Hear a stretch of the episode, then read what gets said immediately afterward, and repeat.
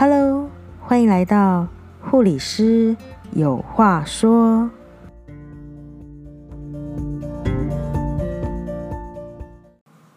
Hello，欢迎回来，妇产科五四三护理师有话说，我是主持人主竹，大家可以叫我 Jessie。那今天呢，就是要跟大家聊聊产后的呃一些卫生与保健的部分。那我们会分为产妇篇，嗯、跟后面会讲到一些关于呃宝宝篇的部分。那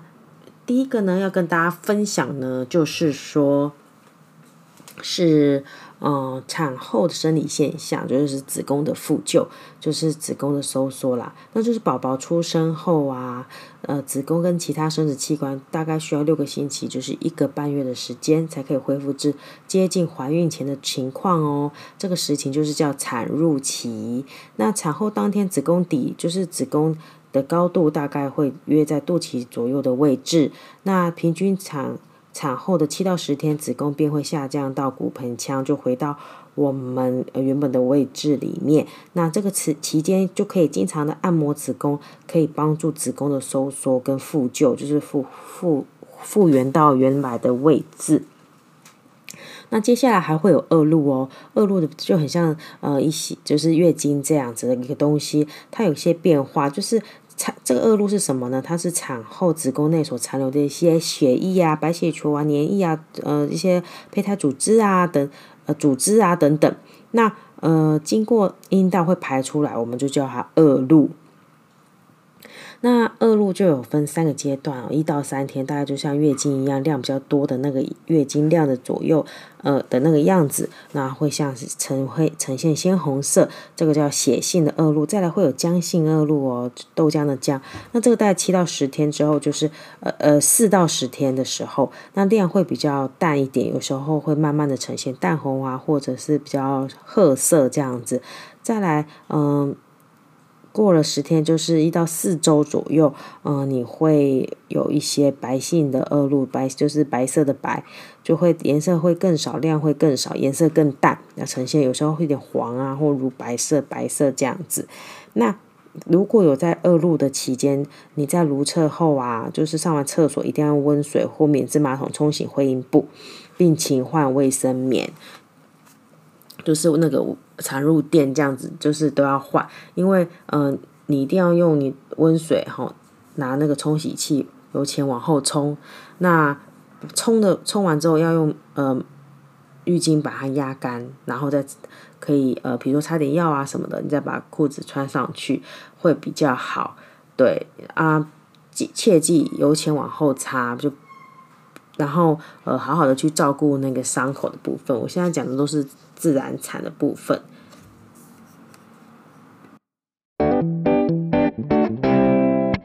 好，产后出血的话，就是有可能会有呃立即性的出血。那立即性的出血，就是大概是产后二十四小时之内的阴道的大量出血。那这个时间呢，其实应该你都还在医院嘛，或者是诊所，就是还在你生的地方，所以医护人员呢都会将呃我我们产妇做立即性的处理跟治疗，例如嗯、像是如果一开始状没有出血量很多，那我们可以用赶快先用按摩的方式维持良好子宫的那个硬度啊。就是让它可以收缩。那你你要你的那个摸到的那个，我刚才不是说，呃，大概刚生完的时候，你的子宫的高度大概会在肚脐左右嘛？所以你在肚脐以左右那边往下的去按，那按到你的子宫，你会画圈式的哈，把它按摩，按摩按摩的话，呃，你就可以感觉到它的硬度会像你的额头一样那么的硬，对，有。是的，有有一些产后大出血的话，会有生命的危险哦，所以还是要注意。那我现在先讲，就是不不不不严重的状况下，你是可以用按摩的方式，然后赶快让你的子宫恢复良好的收缩。那那个硬度呢，要摸到你的子宫啊，像是额头这么的硬哦。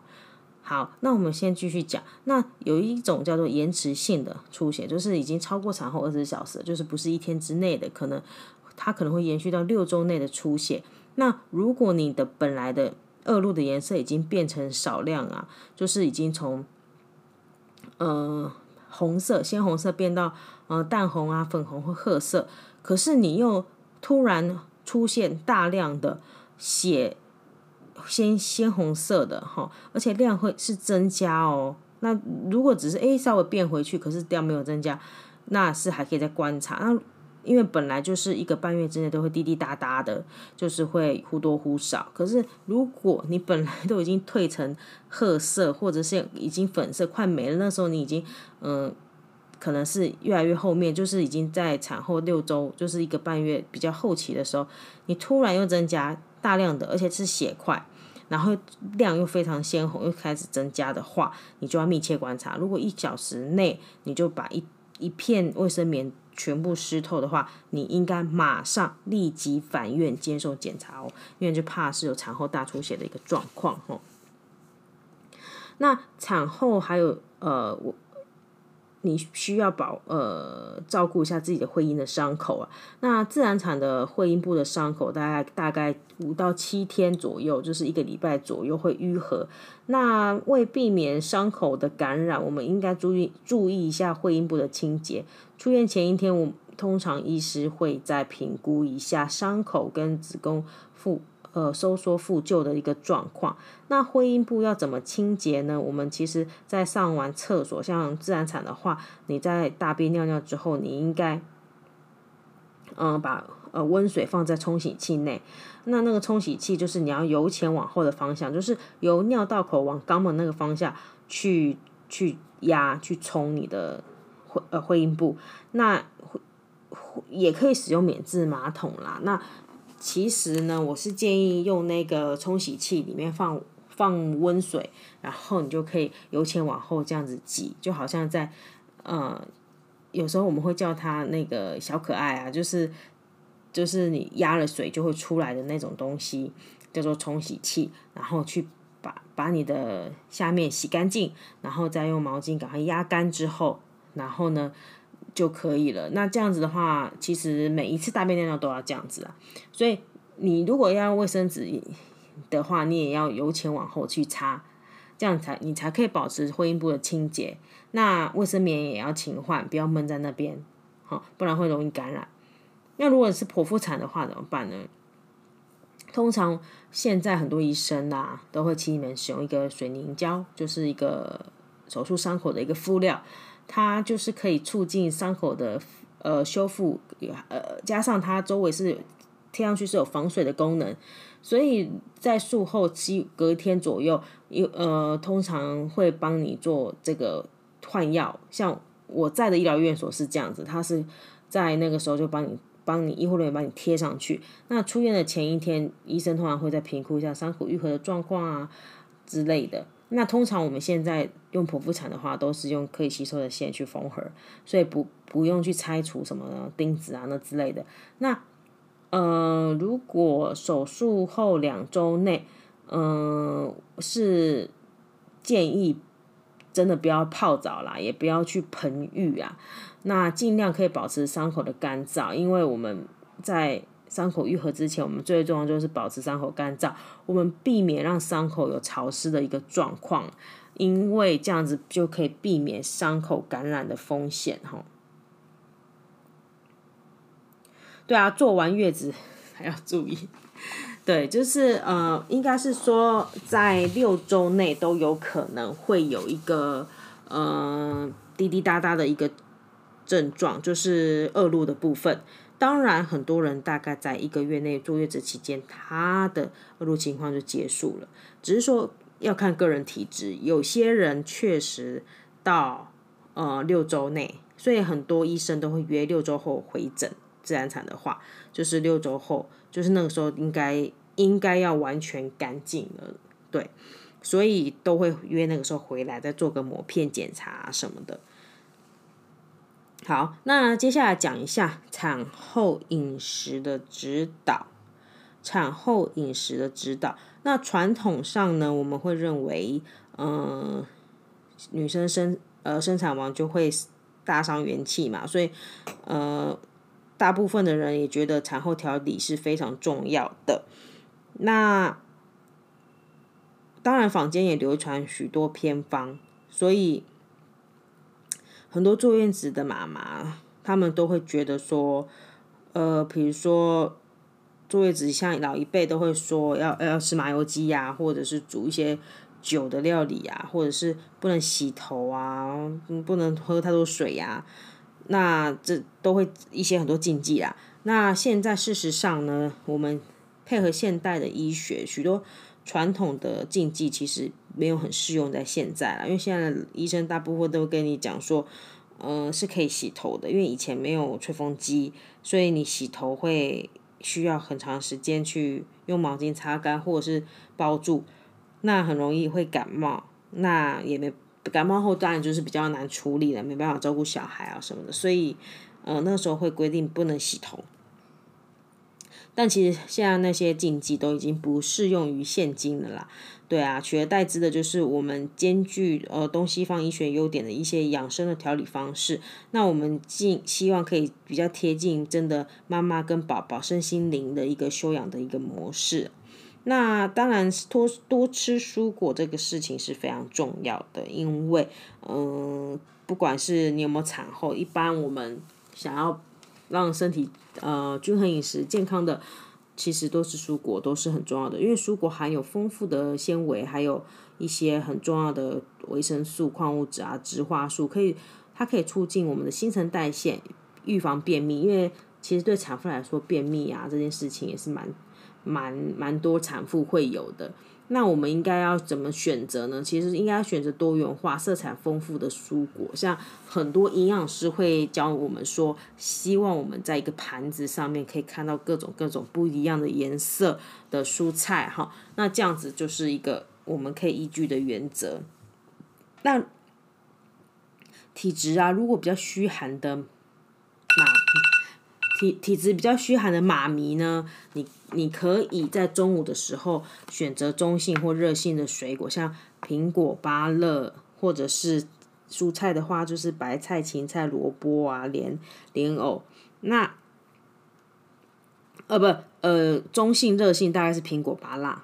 你就可以吃。我是觉得说，苹苹果跟芭乐是真的不错，是因为它就是呃一个比较中性的水果，所以大部分人都可以吃。那我刚刚讲的呃白菜、芹菜、萝卜、莲藕或瓜瓜类的这种，就是比较凉寒性的，哈、凉凉性寒性的的的话，如果你体质比较虚寒的话，就是比较建议少吃啦。那嗯、大多数的蔬菜啊，其实如果经过烹煮。性味也不一定属于寒性的，那嗯，所以哈，有些人会希望说产后要避免吃生菜，就是生菜沙拉，因为生菜沙拉没有经过烹煮嘛，对啊，所以嗯，可是你看像外国人就没有这个，就是没有呃这个机会，西方人他们可能就是还是会生菜沙拉，生菜沙拉照吃，对，那嗯，接下来就是。关于油的问题，少吃油。那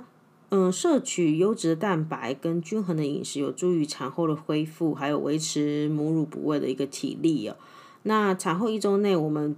真的要避免酒精跟辛辣的刺激食物，因为酒精跟辛辣刺激刺激食物都会影响伤口的愈合跟子宫的一个收缩，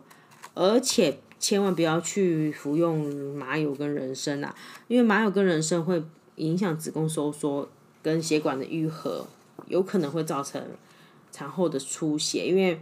都是比较活血补气的东西。那我们建议这些不要在呃一周内去使用。那贫血的产妇，我们可以多摄取一些富含铁的食物，像是呃猪肝呐、腰子啊、红菜啊。葡萄啊，那种樱桃啊，或苹果等等，就是有铁的。那如果你有哺喂母乳的话，应该要摄取嗯多一点蛋白质，像鱼肉、蛋奶等。那如果要哺喂母乳的话，一定要多多增加你的汤汤水水。这个在我们哺喂母乳的那一个呃上一集有大概更加跟大家提过了。所以不喂母乳的话，汤汤水水是很重要的。还有就是让宝宝，嗯，来吸吮哈你的乳头。那接下来我们再大概来聊一下产后运动，因为嗯、大家如果去产检，医生应该都会发一些卫教单张，就是产后还是要做一些运动，因为就是怕说忙于带小孩，然后会没办法有自己的时间运动，所以常常很容易就是会回不去当时的体重。那其实产后运动，你在产后没有不适的情况下都可以进行哦，但运动的时间不宜过久。那也应该采取渐进式增加的方式，避免过度劳累。合适的运动可以促进我们腹肌的收缩，跟减少腹部跟会阴部松弛的情况哦。所以不然的话，呃，有些人产后他因为长时间肚子。呃，往前去顶嘛，所以你会呃腹部就会比较突出跟松弛。那那如果你没有呃把你的运动做起来的话，可能就是会回不去。对，而、啊、有些人会用一种就是呃呃类似束缚带束。就束束缚的东西去协助，其实也是相同的原理。因为你弄一个束缚的东西，你其实会想要固定的让自己收腹，哈，就是腹肌让它收缩这样子，所以你你自己就会一个一个提醒的一个，算是一个提醒吧。然后，所以有些人会去去想说去用那个束缚，多多少少都是会有一些帮助，这样子。那。产后十四天呢、十四天内，我们其实可以做一些呼吸的运动，它就可以帮我们促进血液循环跟肌力的放松。那可以教一下大家一些方法，就是嗯，十四天内，我们毕竟我们刚生产完嘛，我们可以仰卧在床上，全身放平，手脚都伸直，然后鼻子就慢慢吸气，然后使胸部扩张，再有口。慢慢吐气，就是做一下呼吸、深呼吸的一个运动，哈。那，呃，胸部，胸部也可以做运动。我们可以增强我们胸肌的强健，预防乳房松弛跟下垂哦。那方法就是你在呃床上，哈，然后双臂向外左右伸直，高度与肩膀对齐，然后你把左右手。呃，向前靠拢，然后再恢复原位，好，这样子去做一个类似有点像扩胸运动的概念。再来，我们的脖子也可以做运动，我们可以增加腹肌的张力，然后改善腹直肌分离的一个情况。因为我们怀孕呃九个月的时间，十个月的时间，我们腹直肌就已经分离了，往前顶，然后我们腹直肌分离，那我们要怎么帮助呢？就是呢，你可以仰卧在床上，全身放平，手脚伸直，头仰起，尽量向前弯，使下颚贴近胸部，同时在收缩你的腹肌。好，所以这同时已经运运运运动到你的颈部，也会运用运动到你的腹肌哦。那再来就是骨盆摇摆运动，这个运动可以增加腰背的。呃，肌肌肉张力，然后呢，减轻你腰酸背痛的情况。方法就是你可以躺平，呃，双腿弯曲，然后收缩臀部及下腹部的肌肉，然后呢，再抬高臀部及下背部，大概上下摇摆三次，再轻轻放下。这就是我们所谓的骨盆摇摆运动。那还有摆膝运动，我们可以增强腰部的。肌肉张力，我们可以躺平，好，仰卧，肩膀平放，双臂分开，平放于两身身体两侧，双膝弯曲，双腿平放，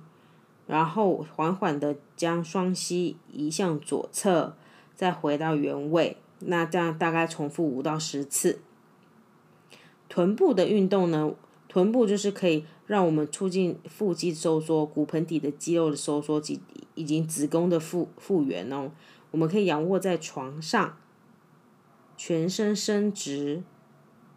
一腿举起，足部贴近臀部，大腿靠近腹部，伸直，放回床面。那这样子左右腿呢都可以轮流举起来，各五次。还有抬腿运动，我们可以增强腹部肌肉张力，促进子宫恢复正常的位置。仰卧在床上，双手放平，两腿伸直，一腿举起，大概五四十五度，然后就放回到床上。那左右腿当然可以轮流抬高五次。产后十四天内。就可以做以上我说的这些运动。那产后十四天后呢，就可以恢复我们一般会做的运动，像是仰卧起坐。仰卧起坐的话，可以增强我们腹部的肌肉，相信大家都会。我们躺在床上，双手交叉于胸前，那用腹部的力量让身体坐起来。那吸胸运动也可以，也可以哈，吸胸运动可以帮助。呃，子宫恢复正常的位置。那什么是吸胸运动？吸胸运动的话，呃，就是双膝分开，我们跪在床上，我们胸部跟肩部尽量靠近床面，腰部挺直，腿臀部臀部抬高，好。好，那运动方面的事情呢，我们先大家讲到这边。那因为。产后十四天以上，你做完月子之后，其实你就有一点像正常人，呃，当然你不要做太激烈的运动，其实基本上你的运动都已经可以恢复到正常人这样，这是自然自然产的部分。那剖腹产的话，嗯，你大概要记得的是三到六个月还是要注意一下，我们身体内部的伤口都还可能还在慢慢愈合，所以还是不要做太激烈的运动。嗯，当然，一般的，呃，健走啊，那些做一些家务都是可以的，只是说，呃，不要忘记自己，刚刚才诶剖腹产完，所以比如说搬很重的沙发啊、家具啊，这个时候你就不要突然蹲下去，然后开始在那边搬重物这样子，不然其实一般的，呃，活动是都可以的。那接下来我们来谈一下产后我们身体有一些异常啊，或者是要怎么预防啊，一些问题，就是大家收集起来比较会想会想要知道的一些问题。那产后的话，我们谈一下感染的问题好了。大概在产后二十四小时到十天内。如果你的体温有超过三十八度 C，持续两天，就应该怀疑可能是产后感染的情况。我们建议要赶快回来检给医生检查。那你如果有维维持你的会阴部，哈，都有干爽清洁的话，其实是预防产后感染最好的方法。因为怕，呃，有些细菌经由产道会跑进去。变成一个感感染的情况，那再就是尿道会感染。如果你的尿道有出现排尿困难哈，或者是排尿时会疼痛啊，或者是有烧灼感啊，就可能是一个尿道感染的情况。那严重可能会导致膀胱啊、肾盂肾炎的感染。那我们应该要适当的摄取足够的水分。而且要避免憋尿哦，因为如果并常常没有喝足够的水又憋尿的话，尿道比较容易会感染的情况哦。那很多人还会在呃感觉到有伤口感染的一个情况，伤口感染你其实要怎么分辨呢？大概是可以是你有红肿、热痛或有异味啊、分泌物这些现象。你可以知道说伤口可能感染了，不管是下面还是剖腹产的伤口。那保持伤口清洁干爽，然后多摄取富含维生素 C 啊，还有蛋白质啊这些食物，比较可以避免伤口的感染跟促进伤口的愈合哦。那很多产妇还会有的一个问题就是乳腺炎呐、它好发期大概是产后一到两周，因为大概这时候就是已经开始有奶了。那因为可能很累啊，或者是新手妈妈还没有嗯办法很顺利的照顾小孩的时候，他可能会没有呃很没有办法没有好好的把呃奶乳汁挤出来，或者是没有办法跟小孩有一个很好的配合。可以呃借由小孩的嘴巴帮忙呃吸吮出来，那所以在产后一到两周的话，可能就是有会发生这个乳腺炎哦。那这个乳腺炎通常呃只有单边的乳房会受到感染，那症状大概都是呃你会看到你的乳房啊局部的开始红，哦或肿或热或痛，那有时候会全身发冷，会打寒战啊，或者是有发高烧。那预防的方法其实就是要多亲喂宝宝，那不然的话，你就要规律的把奶挤出来，大概是每四小时要挤一次，会要把乳汁把它挤出来，把它移出，那你就可以保持你乳腺的畅通。那每天清洁，每天呃正常的沐浴哈，都可以降低乳腺炎。那正常的沐浴也不是说叫你拿沐浴乳一直往那个乳头那边搓搓哈搓洗，就是其实乳头那边不需要直接拿沐浴乳去搓，你其实只要用清水啊擦拭、清水洗就就可以了哦。好，那很多人会问到一些关于性生活的方面。那性生活呢，我是建议啦，建议就是在是产后满月的时，就是已经呃做完月子了，那过后恶露呢也都干净了，那子宫呢也完全复旧了，或而且呢在产后可能四到六周会回去给医生做一个复诊的。过后看起来伤口就是没问题了，等等之类的，再恢复性生活会比较好，可以这样会避免会引起一些，比如说产后感染啊，或者是呃出血的情况。对，那产后大概一个月又开始排卵了，所以满月后其实就还蛮容易马上怀孕的。所以如果你没有想要马上怀孕的话，其实你一定要采取避孕的措施。除非你是想要诶接着生，那这样子是蛮累的，然后身体也还没修复好。那还有的话就是，呃，很多人会问我说，诶，不是呃母乳哺喂的时候，不是已经呃都没有月经吗？那应该是不会怀孕呐，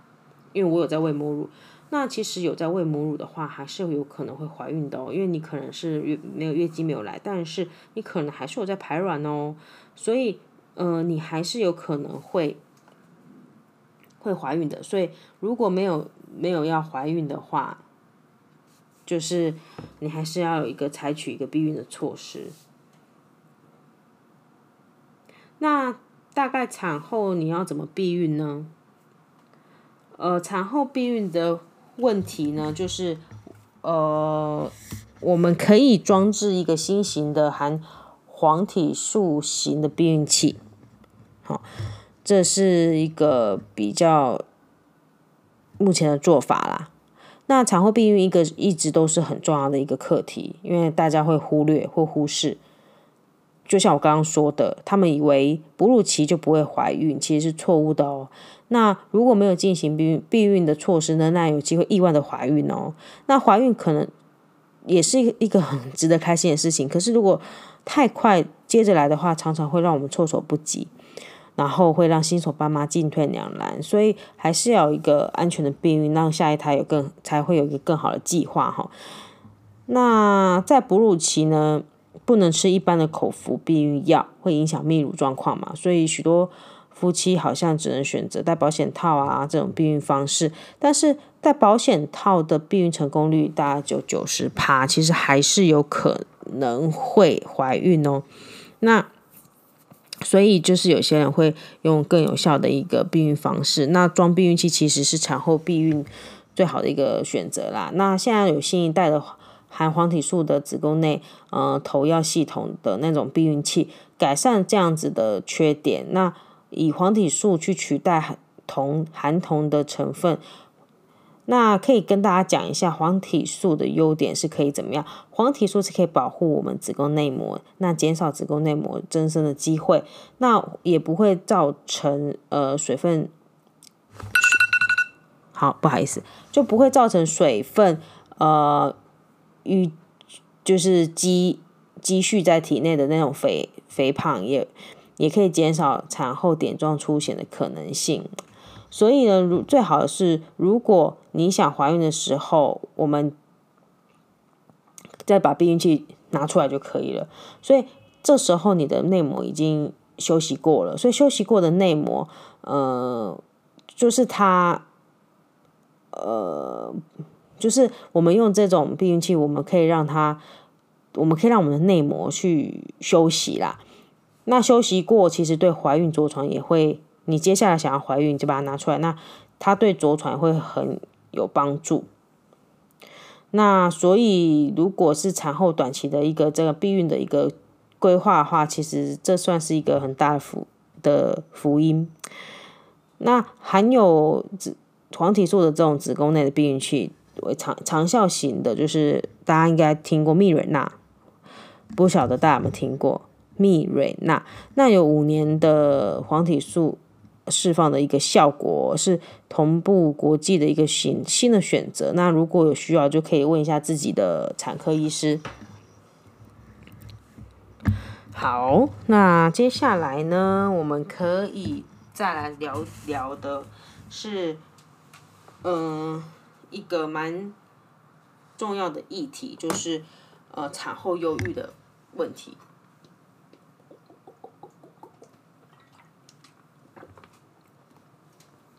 产后忧郁的话是可就是发生在产后，但是我们常常会有时候又会有点措手不及。怎么说呢？因为大部分的忧郁的妈妈们，她不知道自己有许，呃，他不知道他自己一些不适的一个状况是可能是忧郁所引起的，因为没有明确的一个指标性。也没有一个明确的危险因子。其实，忧郁症这件事情很本来就很容易去被忽略的一个疾病，再加上说，嗯，整个家庭的关注焦点往往都会放，就是放在新生儿的身上。所以，当这位刚生产完的妈咪，她可能情绪低落啊，睡眠不足、睡眠的障碍、睡不着、失眠呐、或者是食欲不振。然后让她体重减轻啊，通常很容易被认为是单纯的食适应不良，却忽略产后忧郁的可能性哦。因为像产后忧郁其实会持续蛮久的。那像我有一些生产完的朋友，他就是也有呃，就是在正在经历这个产后忧郁的情况。那所以呢，我们可以呃借由我们的一些卫教的宣导，让一些准妈妈可以去了解产后忧郁的症状跟它的可能性啊。当有真的有这个症状产生的时候，我们至少可以让他知道是有管道可以寻求一些治疗的。因为有时候严重的产后忧郁，他可能会有自嗯。伤害自己的一个行为，甚至会伤害小孩之类的。所以，像嗯，忧郁症在美国已经被认定为二零，就是十大疾病之一啊。那产后的心理健康问题，其实也是很早就已经成为我们我们嗯很重要的一个课题。那呃，相信大家在一些社会新闻上面也会看到一些相关的一些事件啊。所以，我们真的要去好好，可以好好了解一下这个问题的重要性。那我们其实也看得出来，其实目前台湾社会对产后忧郁的一个认知的不足，还有他也没有把它看得很重要的一个呃一件事情。所以，呃，这方面如果可以借由呃我们自己的呃。多去了解或什么的，或许可以帮助到身边的一些亲人或朋友。那产后相关的一些心理问题，包括产后郁闷，或者是我们可以称为产后轻度忧郁、轻郁哈症。那大概有四到七成左右的新手妈妈都会有这些状况，所以其实几率是非常非常的高。应该说，每位妈妈都可能会遇遭遇到一个这样的一个呃心理的一个状态哦。那通常都是在生产完之后的几天内，我们都会有一些情绪的起伏啊、焦虑啊、失眠、烦躁、易怒，甚至很容易掉眼泪这些现象。那这种现象。大约在两个星期内，应该要逐渐的改善起来哦。那大部分的人呢，也都可以自，就是自己恢复正常，不需要治疗，也不需要吃什么药。那接下来就是产后忧郁症。产后忧郁症的话，我们可以称为产后重郁症。我刚刚是讲，那刚刚是轻度，那这边就是已经比较是重重，就是。重郁了，那出现的时间可能会比较晚，可能在产生产后几个星期到几个月之间会发生。那妈咪同样会出现心情低落、自责、想哭、容易疲倦、睡眠睡眠障碍、失眠或注意力无法集中等等的症状，而且可能已经影响到日常的生活，还有一些功能，然后已经无法妥善的照顾宝宝。严重的患者可能会出现自杀的行为，产后忧郁症的盛行率大概是百分之十到百分之二十左右，所以，嗯、如果呃患者没有及时接受到妥善的照顾或治疗，症状会慢性变成慢性化，那这个慢性化就变成长期的忧郁症。那除了母亲的。呃，健康受到影响之外，其实对亲子关系跟家庭关系有非常多负面的一些影响哦，而且会甚至会妨害我们孩子的一个正常的身心的发展。那接下来还有一个叫做是产后忧郁症的，就是一个算是产后精神疾病。那产后精神疾病。我们的盛行率大概是千分之一、千分之二，虽然发生率比较低，不过一旦发生，其实症状是就是十分严重的，已经是精神病的一个状态。那呃，大概是生产后一个月左右，我们的会开始出现这种剧烈的情绪起伏、躁动不安、失眠或者是言语混乱。伴随可能有幻觉啊、妄想啊、被害啊的精等等这些精神病的症状，然后并且有伤害自己或伤害自己的宝宝的这些呃行为，那应该要立即接受治疗了。所以这个就是更严重的。那其实啊，除了母亲有产后忧郁症以外，其实近年来我们的医学界也注意到，父亲也有所谓的产后忧郁症，然后大家会觉得说，诶，为什么？男生也会有产后忧郁症，为什么男生也会有更年期？那这下次可以再跟大家聊一聊。那呃，父亲有产后忧郁症，其实发生率较母亲低啊，大概于一成左右而已。那以上三种产后的精神问题中，最值得我们关注就是产后忧郁症，就是我刚刚说的第二种。那因为产后忧郁症盛行率并不低哦，我们国外统计也有大概十到二十趴。那呃，产后忧郁其实还是可以治疗的，不然不管是家人的关怀、生活作息的调整、身心科门诊会诊、呃心理咨商啊，或者是药物啊那些控制，都可以得到缓解甚至痊愈哦。那影响层面也很大。根据研究，如果母亲患有产后忧郁症，对于婴儿认知、社交与行为的发展都有严重的负面的影响哦，而且也会增加学龄儿童。我们会增加学龄儿童呃出现偏差行为的机会哦，所以啊，其实产后忧郁应该说像我们刚刚所说的产后忧郁的第二种啊，它其实是呃有一点严重又又没有很严重，所以它是其实是可以可以呃救回来的，应该说是可以让它逆转的。所以为什么说这个很重要？是因为它是可以靠一些调整，家人的关怀、生活作息的调整，然后或者是心理智商，好，都可以得到缓解，所以他是可以有机会，嗯，把它调整回来的。所以这件事情是我们还蛮值得去注意的事情哦。好，那大家有些人会去做月子中心嘛？那其实很多月子中心，嗯。会有一些中医的会诊，那有些人会来问问我说中医的的问题。那其实我是觉得，嗯，我们根据周产期医学的指引，其实怀孕及生产是一个嗯相当消耗体体能的一个过程。那产妇的体力大概需要大概嗯一个半月，可能。或两个月才能恢复到孕前的状态，那这是关键的这个两个月六十天，我们其实最需要就是优质的营养补充跟充足的休息。那呃，中医就是我们老祖宗的智慧，会用一些天然的中药材呀、会去调理身体，来帮助产妇早日康复。那相较于自然产，剖腹产的产妇，无论是体力的恢复以及发奶的时间，都会比较慢一些，因为。毕竟剖腹产嘛，那你肚子上有个伤口，其实就是一个，你应该把自己想成，你不仅生完小孩，其实你是刚开完一个大刀，开完一个刀，对，所以，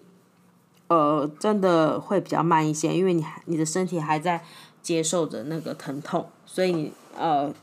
可以喂奶的时间也比自然产的慢，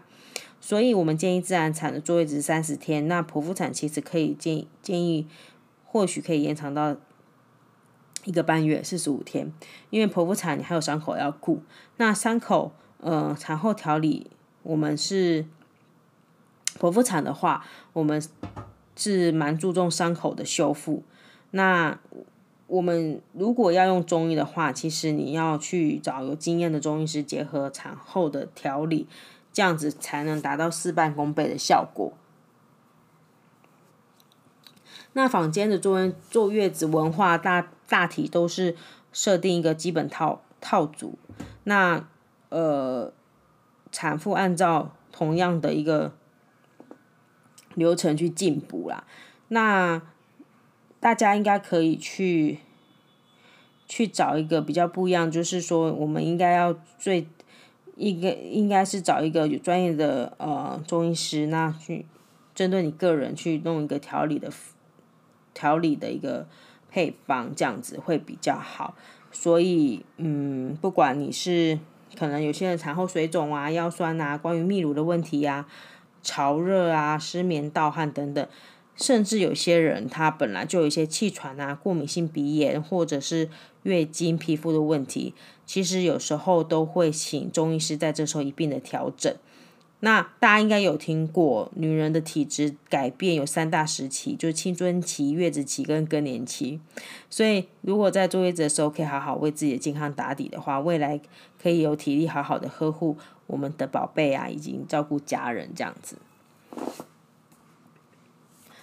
好的，那呃，关于产妇的部分，我大概讲完，就是关于产后。一些可以注意的地方。那待会接下来我会去把跟大家分享，就是产后我们宝宝一些要注意的一些事情。那大家对于产妇方面还有什么一些问题吗？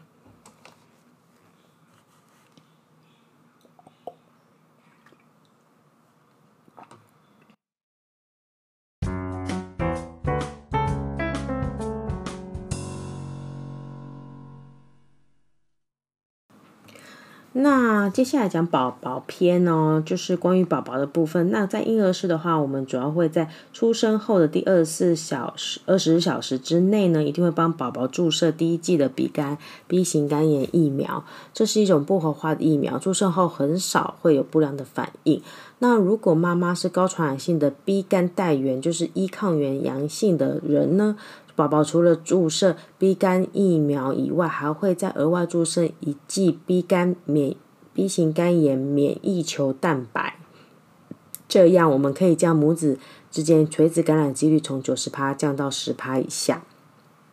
但是要提醒您哦，就是呃，应该在应该要记得，在宝宝满十二个月大，就是一岁的时候，到医疗院所检测 B 型肝炎抗原及抗体，确定宝宝有没有 B 肝带源，或者是呃需要在做规定时程以外的啊、呃、B 肝的疫苗的补充接种哦。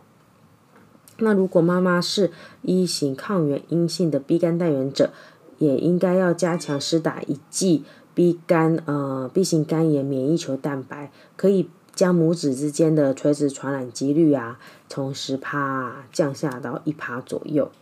那其实还有一些像是呃先天性巨细胞病毒感染的筛检呐，还有像是呃我们新生儿先天性呃代谢异常疾病的筛检。那这个是呃目前国健署指定有呃项目共有呃好几项，那很多都是呃我们比较没听过的罕见疾病。那当然也包含了俗称俗称蚕豆症的，呃，这个葡萄糖六磷酸盐去氢缺乏症这件事情。那如果有没有在还没确认宝宝有没有患蚕豆症之前，我们不要让他接触到樟脑丸或称臭丸。好、那这个包含穿的衣服哦，棉棉被所处的所放的任何的环境。那宝宝有伤口也不要涂止药水，不要任意服用药物。任何疾病就医时就要告诉医生，宝宝疑似有呃可能有蚕豆症，要让小医生小心用药。那再来的话，我们除了一些呃基本项目以外，我们也可以选择选择性的一些自费的项目为宝宝做筛检。那就是比如说串联质谱仪先去筛检，或者是庞贝氏症啊，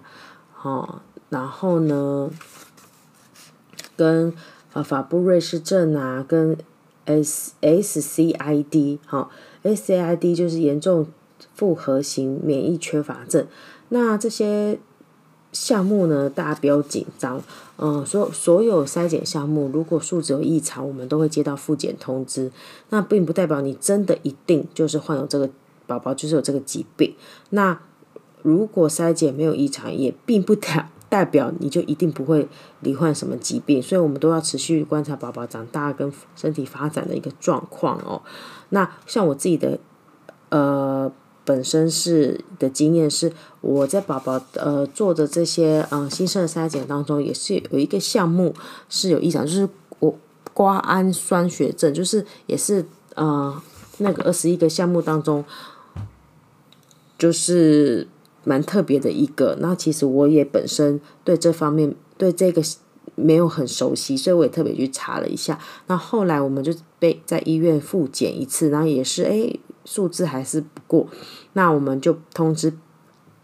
被台大通知说要带宝宝去台大啊、呃、台大的呃心儿科专门的那边去检检查了。对，那。再来的话，就是去儿科，去台大那边做了几次之后啊，然后后来就是说，目前宝宝是没有问题的，那就事后再观继续观察这样子。那目前我的宝宝到两岁了，目前生长状态都很好，也没有什么问题。所以，呃，这我这个经验就是，其实只是要告诉大家说，很有可能会被检测，第一次检测会。在你生产的那家诊所或医院检查出有一些呃异常，可是这并不代表你真的宝宝就会有这个疾病，所以我们当然就要赶快去呃台大大医院去复查。那台大他们就会直接打电话给你，然后叫跟你约时间，请宝宝什么什么什么带过去这样子。而且你去台大的时候，一定要一个一个家长陪伴，带宝宝一起去才可以哦。那。所以宝宝的部分，还有接下来，等一下还会再继续讲其他的。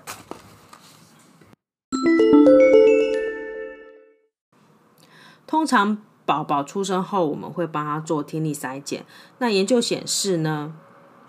大约每一千个新生儿当中，会有一到两个宝宝患有先天性双侧中或重度的听力缺损。所以这些宝宝。如果能在六个月大之前开始接受疗愈，日后不管在语言认知或沟通的技巧上，跟一般小朋友几乎不会有太大的差别。那目前这项检查是由国民健康署全额补助，所以我们在宝宝出生满二十四小时之后，我们会使用一个自动性的一个听性脑干反应检测仪，叫做 AAABR，去进行听力的筛检。检查的时候会把在宝宝比较冷冷静或睡觉的时候进行会比较好。我们在宝宝的额头或肩膀或颈部贴上感应贴片，然后有耳罩发出刺激音，那需要可能二十到三十分钟去给他检测。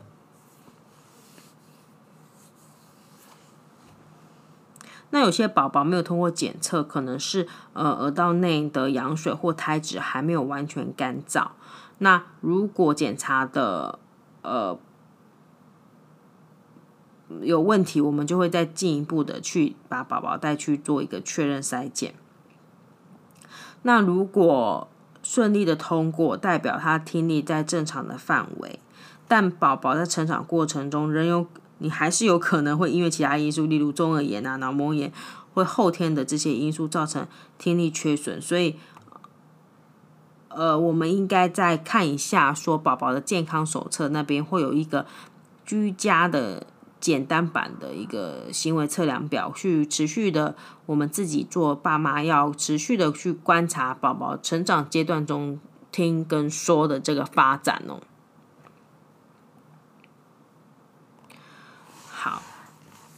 那我们在一些医疗院所有一些比较特别的，呃，叫做。感觉神经性听损基因的筛检，那传统的听力筛检，它没办法检测出较呃呃较轻度或者是晚发性的一个听力的缺损哦。即便是嗯、中度、重度的听力障碍，也需要好几个月的时间，呃，持续观察追踪才能确定诊断哦。那因此呢，我们可以。呃，配合听损基因的一个检测，那两个相辅相成的话，可以为宝宝提供更安全、呃，更不更全面的一个听力的筛检。那有些医疗院所，它会跟惠智基因来合作，那检测说，在台湾地区最常见三种突变基因，包含呃，包含哪三种是 GJB2。又称 CXS6，然后跟基因 SLC 二六 A 四基因跟立线体的 R RNA 基因，那平均而言，感觉呃神经性听损儿童约有三分之一可以在这三个基因中找到基因的变异，所以呃有些人就是有一些优生。优生保健的概念，他们其实还蛮愿意去做一些呃产前的一些呃筛检的话，呃或者是像这个检查呢，它是在我们做新生儿筛检的时候多取几滴血，就是因为宝宝已经要搓脚跟了嘛，那搓脚跟采血的时候多洗几根也可以做这样的一个筛检。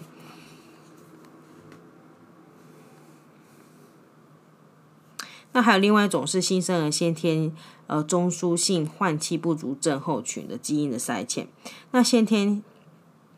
中枢型换气不足症候群呢，是一种罕见的自体显性遗遗传疾病，通常在宝宝出生大概一个月后会发病。那因为对过高的二氧化碳浓度及呃低血氧的反应渐渐消失，渐渐的丧失，所以让宝宝在睡梦中可能会呼吸不顺啊，然后呃甚至忘记呼吸。那这样子的患者可能会合并不同程度的一些自主神经呃失调，包含呢呃体温的调控功能较差啊，或者是呃血压变化较大啊，或者是有呃先天性巨肠巨肠巨结肠症。那由于呃临床诊断困难，所以我们。过去有些宝宝可能会直接呃发生新生儿猝死啊，所以如果能够早期诊断，给予一些呼吸的辅助治疗的话，不但可以避免缺氧性的脑病变，提升存活率，有些宝宝成长至一定年纪，甚至可以改改善或痊愈哦。所以某些医疗院所，我们都会跟一些会像是惠芝基因公司合作，去检测这个基因是否有突变。那一样，如果想要做的妈妈，他们通常会在新生儿筛检的时候，就顺便多抽几几滴血去送检。那还有一种是异位性皮肤炎过敏基因的检测。那我们根据台湾健保局的分析，有六点七趴的人都有罹患异位性皮肤炎。异异位性皮肤炎，那异位性皮肤炎通常是两个月后会发，就是两个月左右会发生，那皮肤就会呈现干难、痒啊、皲裂啊、发炎的情况。虽然皮肤过敏，绝大部分的都是在成人才会慢慢的呃减轻，但是。气喘跟过敏性鼻炎症状在通常往往都是会越长大越严重，所以呃，目前研究已经有发现很多个关于异位性皮肤炎的相关基因。那带有这些基因的高风险宝宝，出生时皮肤的锁水保湿率和一一般宝宝大概差不多，但是大概两个月大之后可以看出呃显著的差别哦，就是呃。皮肤的一些防护层开始出现受损的情况，对，那透过非侵入性的呃口腔黏膜的采样，我们可以及早发现高风险的宝宝。那呃出生的时候，我们就可以积极的帮他保湿啊，减少接触过敏源啊等等，可以降低大概百分之三十以上的异位性皮肤炎的发作几率哦。那也会降低未来气喘或过敏性鼻炎的发生。所以这些都是一些算是呃可以提供给大家做参考的。好，那我们还有一些呃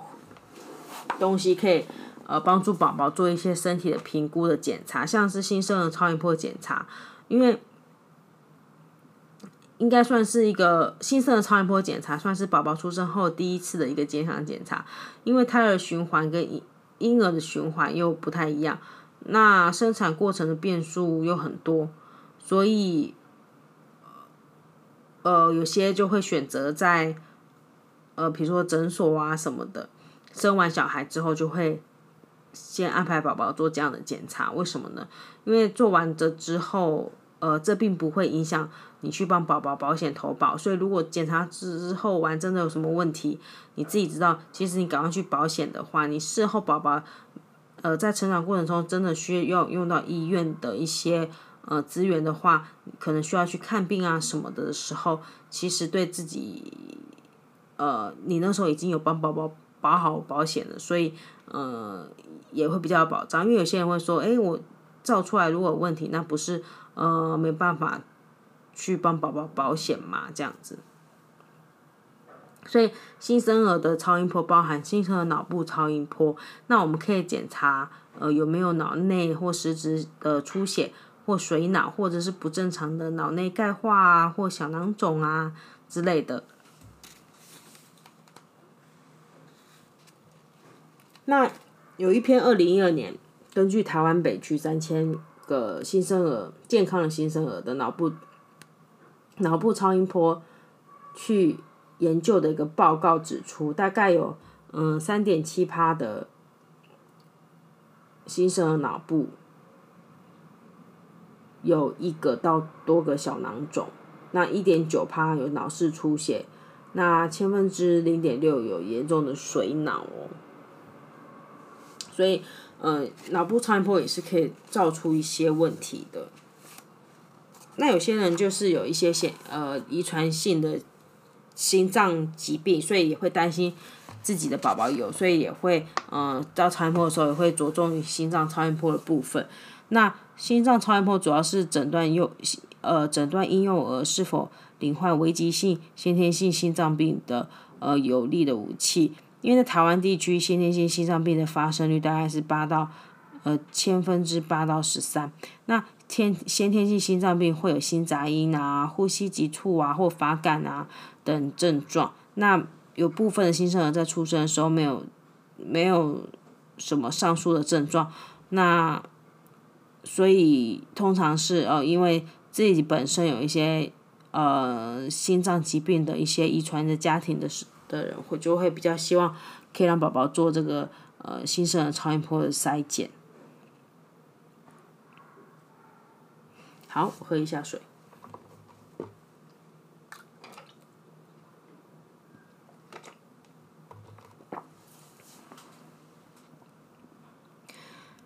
那嗯，接下来还有就是我们会帮新生儿照一下腹部跟肾脏的超音波，主要是检查呢，呃，腹部有没有肿块啊，或者是呃泌尿道啊畸形啊。有没有畸形？呃，对，因为超有些有有有人问我问说，超音波都可以看出来吗？是的，超音波是可以看到大部分结构性的异常。对，结构结构性的异常，所以嗯、呃，可以先早期照照一下看看这样子。那发展性的有没有异常，还是要等宝宝每天一天天的长大之后来看。才会知道。那台湾地区患有先天性泌尿道畸形的比率大概是千分之五到七。那因为新生儿罹患此疾病，呃的比例更高，所以早期诊断去预防泌尿道的并发症是很重要的。那呃，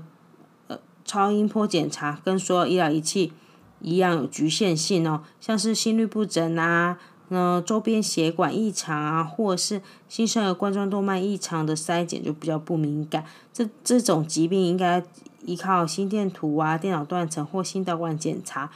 另外，对一些渐进式的疾病，像是呃幽门狭窄、胆道闭锁、特定肿瘤，早期超音波的检查也可以，就是有可能就会看起来是正常的。那新生儿还可以用髋关节超音波，因为发展性髋关节的发育不良，嗯，是很常见的。危险因子大部分都是家族的病史啊，或者是女婴，因为女婴可能，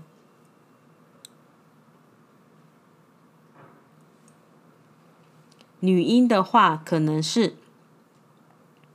嗯，女性荷尔蒙影响，那关节韧带会比较松弛。或者是第一胎羊水过少跟臀位等等，一般认为孕呃怀孕初期宝宝的关节发育正常，但到后期因为臀位或羊水过早的胎儿因素，嗯、受压迫，髋关节无法活动而造成不稳定，然后有些宝宝出生身体检查的时候就发现异常。那有些出生身体检查没有异常，渐渐的才开始有症状。然后新生儿髋关节脱臼的发生率为千分之一，那新髋关节不不稳定的几率高达一百分之一。那透过髋关节超音波检查，我们可以及早诊断不稳定的关节，然后转介治疗，在六个月内。用非侵入型的呃去治疗的话，通常都可以呃恢复正常的状态。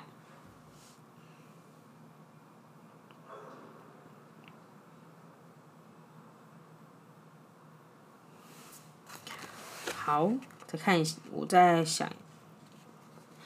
可以下可以分享什么给大家？那以上我刚。讲的这些新生儿超音波检查会，我们会通常有一些院所在做的话，会利用宝宝在出院前在婴儿室的时候就会呃去做这项检查的。那有些现象在新生儿时期还蛮常见的，不一定真的算异常，就像我前面说的。就是还是有可能会被叫去复检，像我的宝宝也曾经被叫去台大复检，但也不算是真的异常，通常会随着长大改善。那如果有问题，再回去门诊追踪即可。像是呃，像如果如果你照到新生的超音波，然后呢，他的心脏卵圆孔没有闭合。那卵心脏卵圆孔是什么意思呢？心脏卵圆孔没有闭合，是因为呃是呃卵圆孔是胎儿时期必要的构造，出生后才会慢慢闭合。那如果检查时尚未闭合的话，其实大多不影响心脏的功能。那还有就是脑部的第五脑室，第五脑室可能在出生数月后才会。呃，才慢慢闭合消失，即使没有闭合，也大多不影响脑部功能。再就是肾盂扩张，轻至中度水肾，新生儿的输尿管会预留呃一段长度来应付一岁前的身高快速增长，因此初期会显得略显弯弯曲曲，加上。肾盂跟输尿管交相就是交接的地方，对于大人来说较为狭小，所以有可能容易有呃肾盂扩张和轻轻轻中度水肾。那这些问题通常会随着成长而改善。那建议就是在门诊追踪变化情形就可以了。那侧脑室的轻微扩大了，是是是怎么说呢？呃，侧脑室呢，呃，轻微扩大，好、那是如果它没有合并其他的异常的话，而且它没有一直持续持续的扩大的话，通常预后是良好的。脑部室管下膜囊肿、脉络丛囊泡、单一囊肿或囊泡，嗯、未合并其他异常的话。其实，呃，大多预后也是都是良好的。再来就是开放性的动脉导管，呃，大部分新生儿开放性的动脉导管管径很小，不会有症状，满月后追踪有九成的机会会闭合。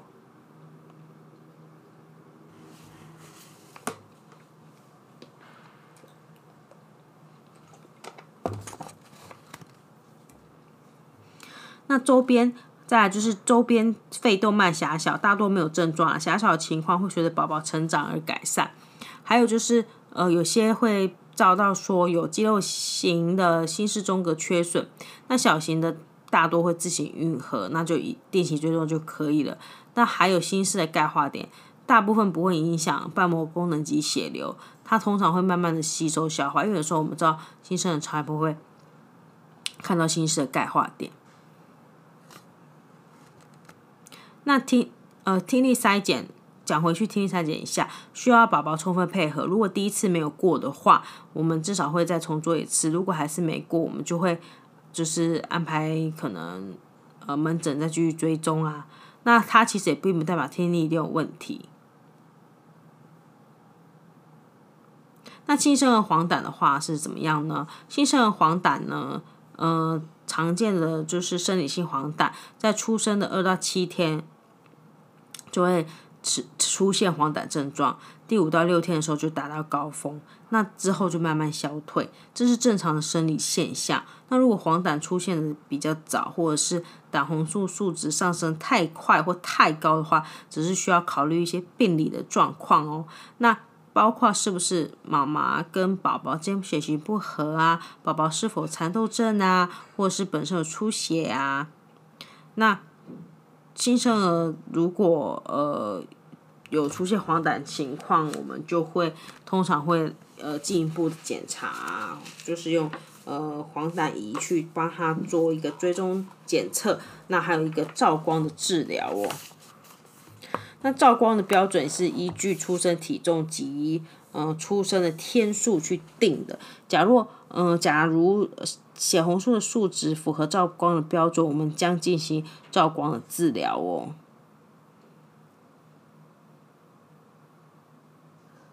那医护人员我们都会将宝宝的衣物跟尿布覆盖范围是最小，因为照光的时候有可能会轻呃轻微腹泻啊，或是皮肤颜色变暂时暂时变比较深啊。那这些情形在停止照光之后，都会慢慢的改善。接受照光时不必停止，不喂母乳。那可以频繁的继续亲喂，奶量很足够的话，将助于黄疸的消退哦。呃，但是亲喂时间约三十分钟，然后，呃，所以也可以促进我们照光治治疗的时间。一般照光治疗所需的天数会依照胆红素下降速率而定。那呃，出院后通常也会再安排门诊追踪。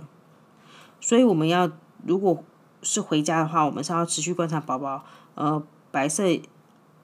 白色眼珠的一个颜色跟皮肤的颜色，在日照充足及日光灯底下才能观察皮肤准确度。轻微黄疸只会局限在脸部跟胸口，如果连腹部啊。或下肢啊都出现黄疸的话，就要注意了，因为，呃，当然呢，也需要另外观察宝宝大便的颜色。那在儿童健康手册有一个大便卡，如果颜色较灰淡或白啊或淡黄，可能要拍照记录起来，因为我们会要尽速就医哦，做进一步的检查。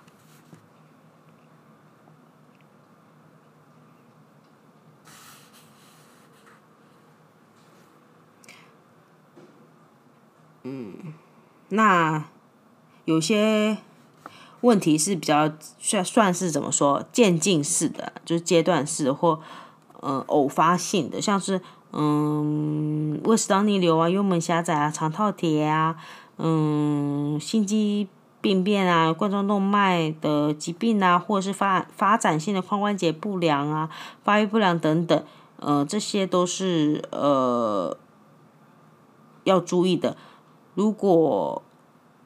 有发现这些问题的话，也要赶快就带回门诊追踪哦。好，那大家不知道对于我刚刚讲的有一哪些有问题呢？等一下大概再跟大家分享关于亲子同亲子同事的部分。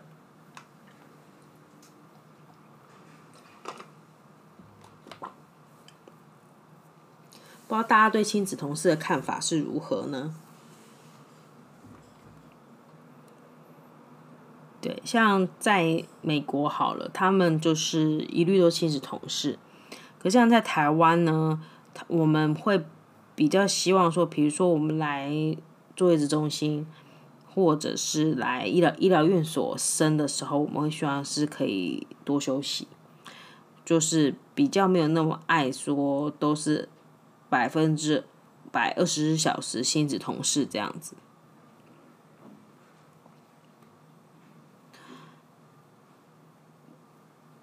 所以大家是如果生完小孩会希望二十四小时都亲子同事吗？还是大家会希望说可以可以休息一下？好，那宝宝啊，刚刚离开。呃，妈妈温暖的子宫，那来到新的世界，同时为了适应呢不同，呃，就是我们外面的环境，那身体也会自然的会开始转变哦。在这转变的过程中，我们需要注意宝宝的呼吸与肤色。那新生命呢，在刚开始的前几个小时内，医护人员都会替宝宝做一次身体检查，并观察生命的真相、稳定性。如果一切很正常，那母亲。重点是妈妈这边也是恢复的很良好，嗯，就可以开始亲子同事。那通常是，嗯，通常是自然产的妈妈会比较快可以去做亲子同事的动作。那亲子同事有什么优点呢？亲子同事的话，它可以增进对宝宝的认识跟亲密感。那通常护理师都会协助妈妈去。呃，照顾宝宝的技巧啊，像是母乳补喂的技巧啊什么的，所以在亲子同事的同时，你还可以学习，嗯、如何去照顾宝宝，如何做一个母乳补喂的一个动作。那什么时候要开始亲子同事？其实宝宝出生后，那三到四个小时，检查你的身体状况很稳定。恢复良好，都可以开始亲子同事，甚至有些医疗院所他们是，宝宝一生完，我们就要跟妈妈做一个亲密的 skin to skin 的肌肤接触嘛。那这时候就直接可以趴在妈妈的胸前，直接可以开始喝吸奶了。对啊，这也是一个亲子同事的一种，马上就可以开始。所以只要您愿意，宝宝二十四小时都可以留在你的身边。那如果医医疗上的需要，比如说医生要检查什么的。我们就再回宝宝，把宝宝带回婴儿室的话，这样比较好。这就是真的所谓的亲子同事。那要怎么观察宝宝呢？就是不要在宝宝的口啊、鼻啊附近去放一些柔软的一些枕头啊、抱枕啊、毛巾啊、一些衣物什么的，以免不小心阻塞到他的呼吸道。那注意宝宝呼吸情况，如果觉得有异状啊，例如呼吸急促、发干啊。或者是体温太高，或者是太低，那还有持续的呕吐，我们都要赶快告诉医生哦，告诉婴儿室。就是呃，如果你才住在那边的话，就就是要赶快把小孩推回婴儿室去评估处理。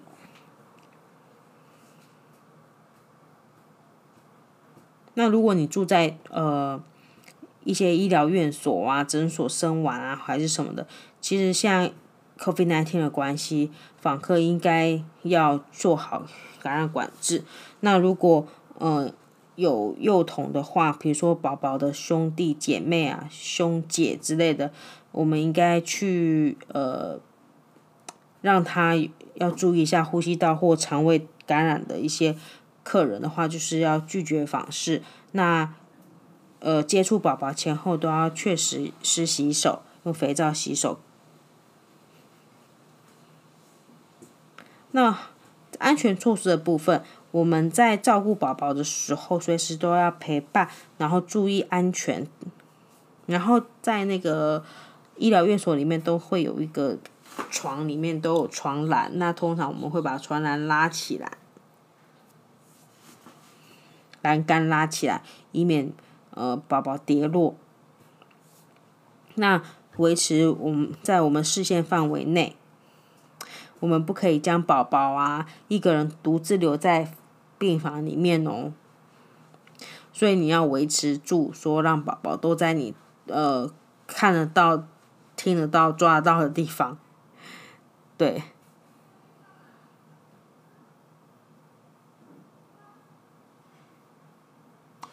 好，那宝宝通常都会吐奶或溢奶，那我们喂喂奶喂到喂完之后，我们通常都是要。帮宝宝拍嗝，来减少溢奶吐奶的情况。因为目前，呃，我之前有都有说过，就是他现在嘴巴到胃的距离非常短，所以溢奶吐奶是非常正常的。因为我们，呃，会吃进一些气体嘛，所以我们可以帮宝宝直立起来，然后用空掌去帮他拍背。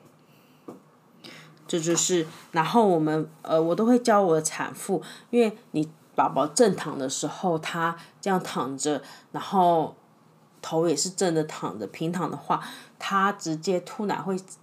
呃，会吸到鼻子的话，比较会造成一个，嗯、有生命的危险。那我们通常说，我们建议拍嗝拍大概三到五分钟，或五到八分钟。那如果他已经睡着了都没有打嗝的话，嗯，我们可以就是。呃，把它用包巾包起来，然后我们把一个呃毛巾做一个卷轴，那卷轴把我们垫在一个呃肩膀下面。那垫在肩膀下面的话，我们会宝宝就会呈现一个呃一个一个角度。那这个角度不要大到可以让它侧翻过去，因为他现在也没办法呃翻身，也没办法抬头，因为他现在如果是新生儿的话，目前脖子那些都很软的。那我们给他一个角度的话，我们头也会往。呃，另外一边有一个角度，那通常水往低处流，你吐奶出来的话，它就会吐在你下面帮他铺的一个口水的巾上面，它不会往鼻子冲。